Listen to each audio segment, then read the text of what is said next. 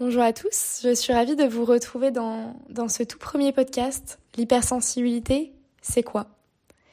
C'est le tout premier que je réalise, qui fait partie d'une série que j'ai intitulée Chronique d'une hypersensible. Voilà, avant tout, je vous remercie d'avoir cliqué sur ce bouton et euh, je vous souhaite une très bonne écoute. Slow. You're so ambitious for a juvenile, but then if you're so smart, tell me why are you still so afraid? Mm. Aujourd'hui, je vais vous parler de ce qu'est l'hypersensibilité, de ce que ça fait très concrètement de vivre avec euh, cette condition, ou je dirais plutôt ce trait de caractère, et je vais essayer de vous retranscrire mon histoire en tant qu'hypersensible. Donc mon but ici, c'est avant tout de vous informer, de construire un échange avec des personnes hypersensibles, mais aussi de démystifier le sujet. Voilà, j'aimerais commencer par une brève introduction de ce que je fais, de qui je suis, pour qu'on puisse ensemble embarquer dans cette aventure. Je m'appelle Manon, j'ai 21 ans et j'habite à Londres. Je fais des études de politique et d'économie et je n'ai aucune formation en psychologie ou en neurosciences. L'idée de créer une série de podcasts est née, euh, ben, bien sûr, de mon expérience, mais aussi du constat que les informations sur le sujet, eh sont rares et éparses. Mon intérêt pour ce thème, il a été initié il y a plusieurs années, alors que je faisais des recherches pour comprendre un ressenti, que je pensais en décaler avec la réalité. Au cours de ces recherches, je tombe sur un des rares blogs qui existent à l'époque sur ce sujet, et je mets enfin un mot sur ce que je vis intérieurement.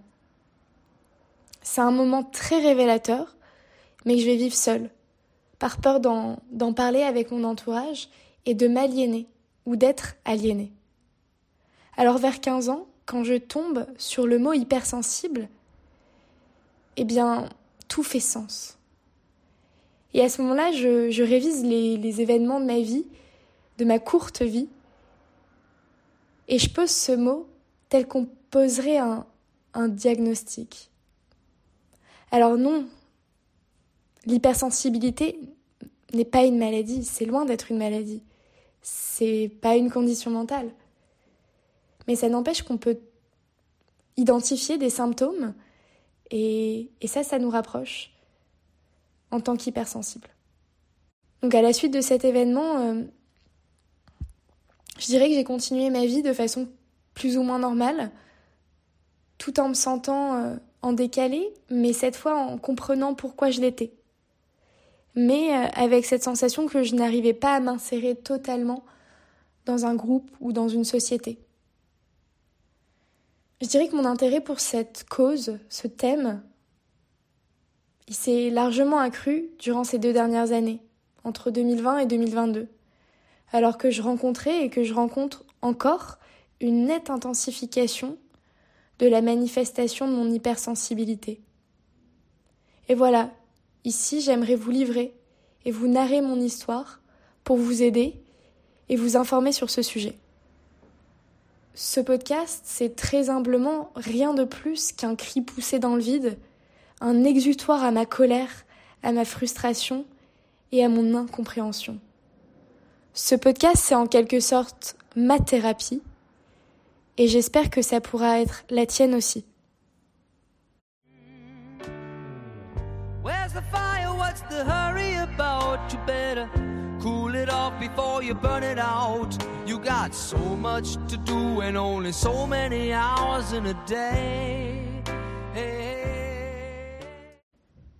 Alors voilà, quand j'essaye d'expliquer ce qu'est un hypersensible, j'aime avoir recours à une simple métaphore.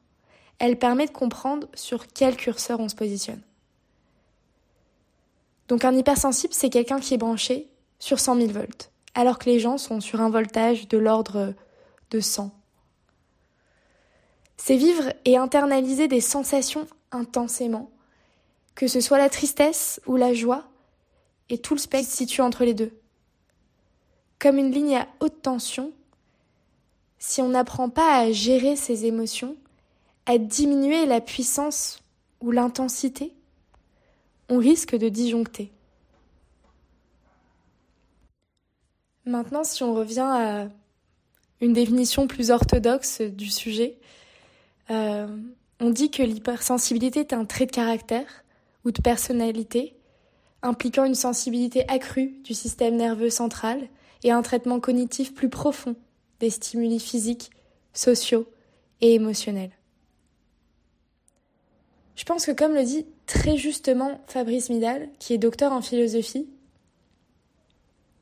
l'hypersensibilité, c'est un problème social. On tend à injustement fragiliser et victimiser les personnes qui en souffrent.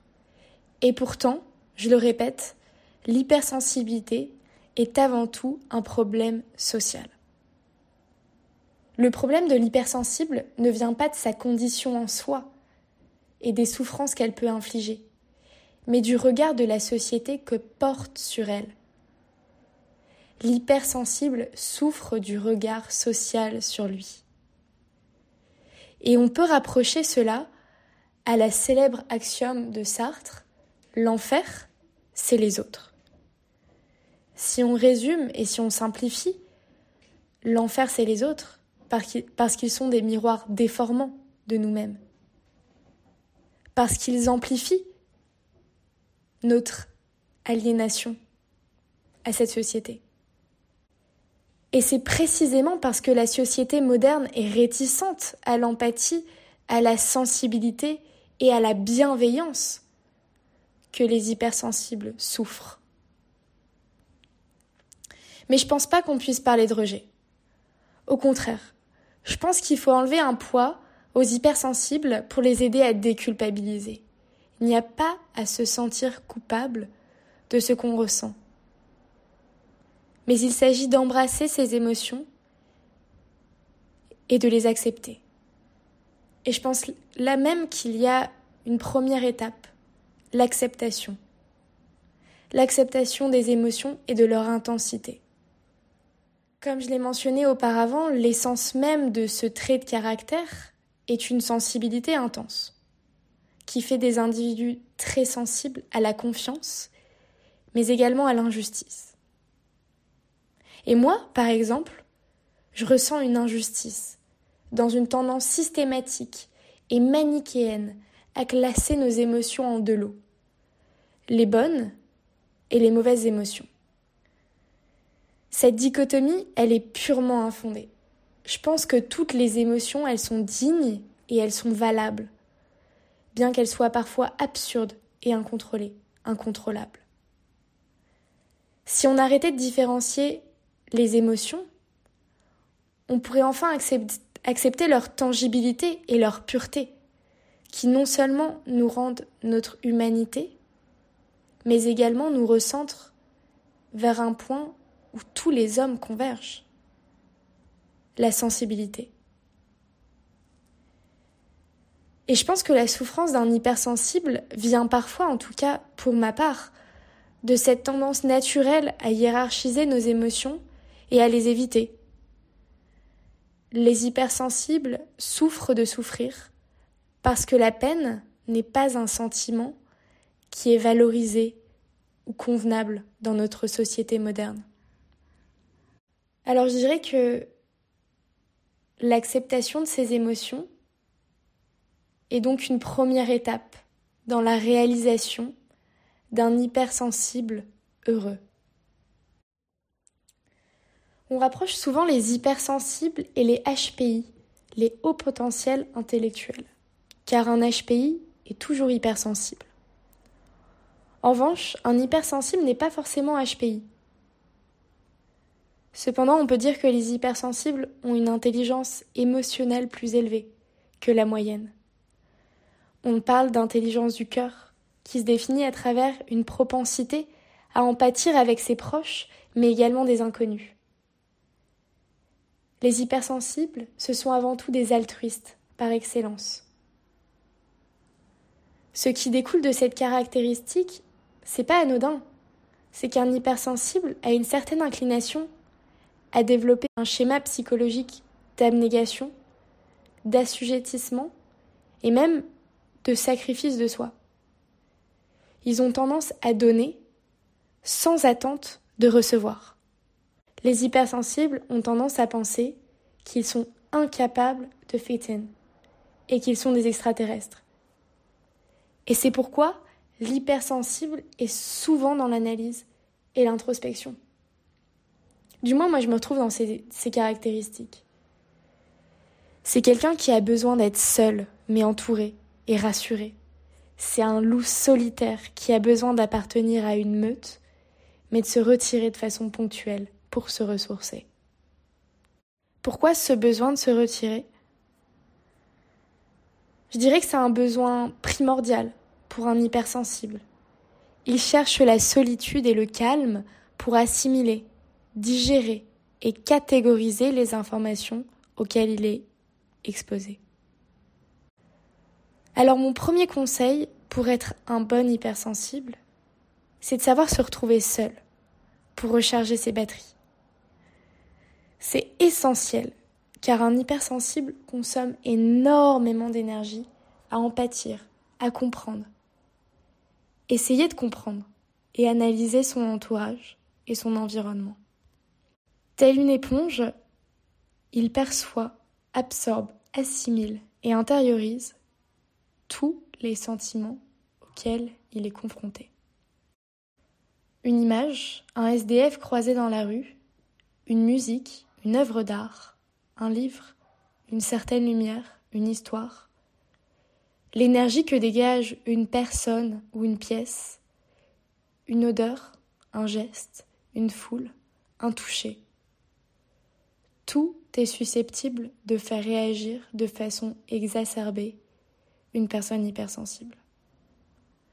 Un hypersensible, à fleur de peau, ressent, sent tout d'une manière disproportionnée. Alors je vais tout de suite démystifier un point.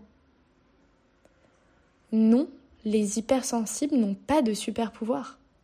Juste un système nerveux très sensible et très réactif comme s'il n'y avait pas de filtre tampon sensoriel et émotionnel entre eux et les gens. Ce seuil sensoriel neuronal très bas indique une haute réactivité au niveau de nos cinq sens. L'ouïe, la vue, le toucher, l'odorat et le goût.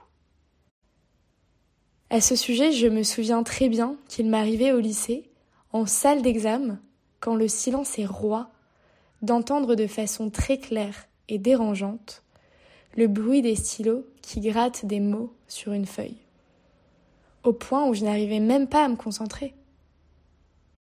Paradoxalement, l'hypersensible ne recherche pas forcément à atteindre un état d'ataraxie, défini comme une tranquillité de l'âme, notamment chez les épicuriens et les stoïciens. Mais au contraire, il cherche à vivre intensément, ce besoin d'intensité, il est primordial chez les personnes hypersensibles. Et ça, j'ai mis du temps à le comprendre. Et j'ai mis du temps à comprendre pourquoi j'allais chercher toujours une intensité presque destructrice. Parce que l'amour, c'est une des expériences les plus intenses qu'un être humain puisse faire, nous donne cette impression d'être vivant, tout simplement. Ainsi, un hypersensible, pour faire court, c'est un individu en alerte. Il a un fort instinct, presque animal, ce qui lui inflige des souffrances, mais aussi des joies immenses. Et c'est ça la force d'un hypersensible, parce que c'est quelqu'un qui est créatif, qui va pouvoir regarder en dehors de la boîte et de penser un petit peu de façon étrange. Alors, je sais pas si c'est un don ou un super pouvoir, mais je pense que c'est génial d'être hypersensible. Enfin, c'est génial quand, quand, on sait le gérer. Je pense qu'il y a des aspects euh, vraiment uniques au fait d'être hypersensible. Parce qu'on intériorise des faits, des actes, des mots de façon différente qu'un individu euh, avec une sensibilité moyenne. Donc on peut être touché par une cause, par une œuvre d'art, par un style de musique. Et cette recherche de passion, elle fait que on est des individus passionnés. Et j'espère qu'on peut être des individus passionnants. Et c'est ça ce qui fait qu'un hypersensible a une force pas mesurable en fait. Alors voilà, on arrive au terme de, ce premier épisode qui est une sorte d'introduction à ce concept étranger à la plupart des gens, alors que c'est un trait de personnalité qui toucherait, selon des estimations, à peu près 20 à 25% de la population, que ce soit la population humaine ou animale. C'est-à-dire que des hypersensibles, il y en a partout sur cette terre. Malheureusement, les hypersensibles se cachent. Et moi, j'ai envie de dire qu'on devrait se, se, montrer un peu à la lumière du jour et donner aussi notre perception des choses parce qu'elle est belle et elle est puissante, cette perception. Voilà, bah, je vous remercie de, m'avoir écouté et euh, j'espère que vous suivrez euh, le prochain épisode.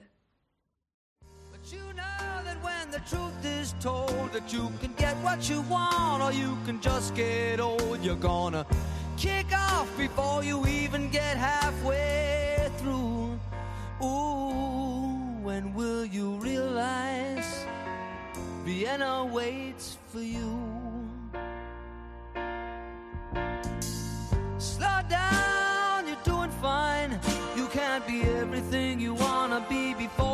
Time. Although it's so romantic on the borderline tonight, tonight.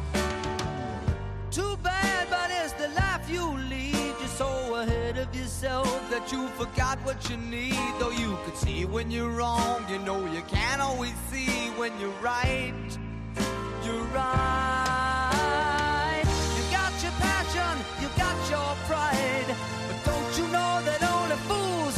Satisfied? Dream on, but don't imagine they'll all come true. Ooh, when will you realize Vienna waits?